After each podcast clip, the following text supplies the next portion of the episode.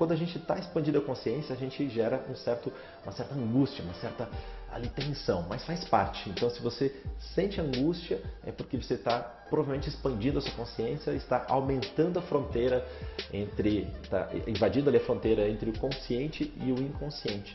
Se você fizer isso, né, se você avançar nessa fronteira, você vai aumentar a sua consciência, vai aumentar, aumentar o seu uso, da, o uso da sua capacidade mental e naturalmente vai baixar também a sua angústia.